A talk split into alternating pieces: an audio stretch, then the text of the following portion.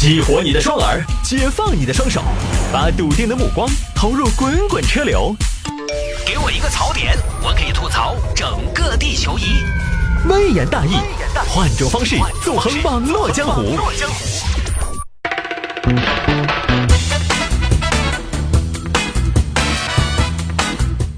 欢迎各位继续回到今天的微言大义。最后一个，我们来简单一点啊，说一个真真正正的小新闻。说探哥摆一下男子提出辞职被要求先删除同事微信的事情。现在这个东西互联网发达了，这里你可以看到各行各业很多你之前自己没得办法想到的职场规则。你比如说，我知道啊，前些年听说的有一个广告公司，它代理了某品牌手机的广告，于是这一家广告公司所有的员工都不能用竞品的手机。但是你知道呢，广告公司的从业人员一般呢平均年龄比较低一些，都是小年轻。小潮人儿，小潮人儿呢，收入也还可以。然后这个产品，这个品牌呢，产品线主打的又是中低端。那么问题来了，我是不是接了你的业务就失去了用高档手机的权利了？你说它不合法吧，但是它合理，因为很简单嘛，你接我的业务拿着竞品的手机，你成何体统，像什么样子？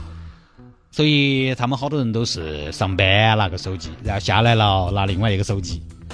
还有比如说之前听说的。涉密人员的脱密期，核心的三年到五年，重要涉密的两年到三年等等。反正职场的规则还挺多的，不同的行业真的有不同的很多的规矩。这儿呢，最近又冒出来一个新的事情，就是辞职了，要求删同事的微信。一名王先生呢，在一家保险公司上班三年，最近要辞职了。小王啊，要辞职可以，没得问题。我们公司，我今天也跟你明说，哈。离了谁都可以赚，你也有权利去看一下更大的世界。不过呢，你必须把同事的微信删了才能走。删同事？这人我不明白什么意思啊！我退群还不行吗？算了，同事嘛，算了，我就签字。当时呢，王先生也没多想，辞工心切，也就把字签了。我早就想删了，现在终于有个正当的理由了。来，我看下你的手机来。哎，这个李菊花咋没删呢？留到过年噻啊！算了，还有老刘，老刘你也没删。拿手机专门检查了一遍，确认都删完了，还给了王先生。结果呢，王先生辞职几个月之后，这儿反应过来，不对呀，你公司领导侵犯了自己的隐私权呢。所以呢，好像又向媒体反映了这个事情，这儿接下来又来维权。这个我们就简单一点啊，简单说几句。现在呢，经手这个事情的王先生的前领导说，这么做呢是为了防止行业之间的互相挖墙脚。自己呢是王先生的师傅，培养一个主管呢不太容易。而在王先生离职之前呢，就王先生在朋友圈已经开始发布一些其他公司的产品了。所以呢，当时领导就说：“你把同事这些删了。”而且说当时也征得了王先生的同意的。大概的原因就是这样的。这个其实。是这样，我觉得领导有领导的考虑，但是呢，我也必须要说，领导你这么做，你稍微想一下就经不起推敲啊。我完全可以迁就你喊我删了，我删了嘛，后脚马上可以把人加回来嘛，很难吗？我没有微信，我没有电话吗？我没有电话，能不能改天一个一个来问？我能不能走之前请大家吃顿饭，挨个加上？我这顿饭我除了请你领导，我谁都谁都叫上。我推杯换盏。我现场游说几个改旗易帜不跟你了，我可不可以？我们先不说合不合法、合不合理，你这个根本没用嘛，对不对？很多网友说，领导作为管理者，从公司利益出发没问题，我不管他有没得问题，关键我觉得没得用的嘛。真要是想挖你的人，你还防得住吗？现在也可以防得住，就是你自己打铁还需自身硬。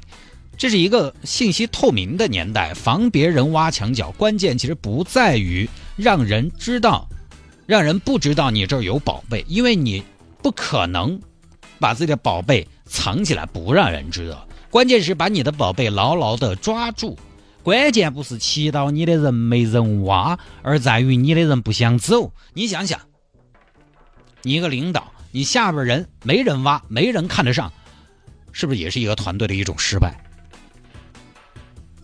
关键在于，这个人被挖了，他不想走，这不才是关键吗？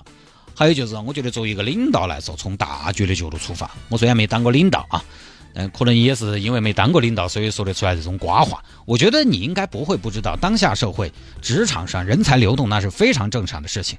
你的人会被挖，你也会去挖别人的人，大家不就是挖来挖去折腾吗？所以我觉得可能这位领导当时还是有情绪。其实他这种要求王先生删除同事才能走的做法，是一种情绪的不满。你走了，我想拿你一把。我即便我拿你这一把，也拿你没办法。我恶心你一把，行吧？他没有任何实际的作用的。我们这儿一般就好聚好散。我们这儿一般有同事离职就是退群，而且退群那一天特别有仪式感。天苍苍，野茫茫啊！今天谁谁谁就要走了，让我们大家在群里见证他的最后一句话。来，那谁谁谁，你还有什么遗愿啊？那我们祝谁谁谁一路走好，很有仪式感。而且你别说这么一整，还真的有点感伤。最多嘛就是退群嘛，从来没有说把同事删了，没有这样搞过。当然可能行业不一样吧，我们这个行业的竞争看起来大，成都有几十个频率，但是呢翻来覆去也就那么些人在整，白大夫也都认得到。保险可能确实行业不一样，竞争更激烈一些，而且保险呢它涉及到一个客户资源的问题。那么这个事情律师咋个说呢？律师说了，微信涉及到个人的通讯权，每个人的通讯权是受国家法律保护的，属于通讯自由权，不能任意干预。领导不能将这个作为离职的限制性的条件。但是呢，王先生说的领导侵犯了他的隐私权。有律师说，如果当时在提出要求让其删除的时候，员工是同意的，公司并没有强迫其删除微信，那么就不构成侵犯隐私。那么，于是这个事情有没有构成隐侵犯隐私的关键，就在于当时王先生的领导。再说，你删了同事，我才给你签字，这件事情上有多么的坚决，或者说有没有提过？如果他提过的话，这个算不算一种强迫，也就不好说了。就说的也比较明白，法律都是清晰的，但是呢，事情有的时候是很复杂的。我们其实，在处理很多事情的时候，其实掺杂了感情啊、情绪啊，站在个人立场的对错的判断。但是法律呢，大体来讲还是一刀切、黑白分明的。所以我觉得离职有的时候就跟恋爱一样，它很复杂，它没那么简单。恋爱当然一样啊，就是好聚好散比较好。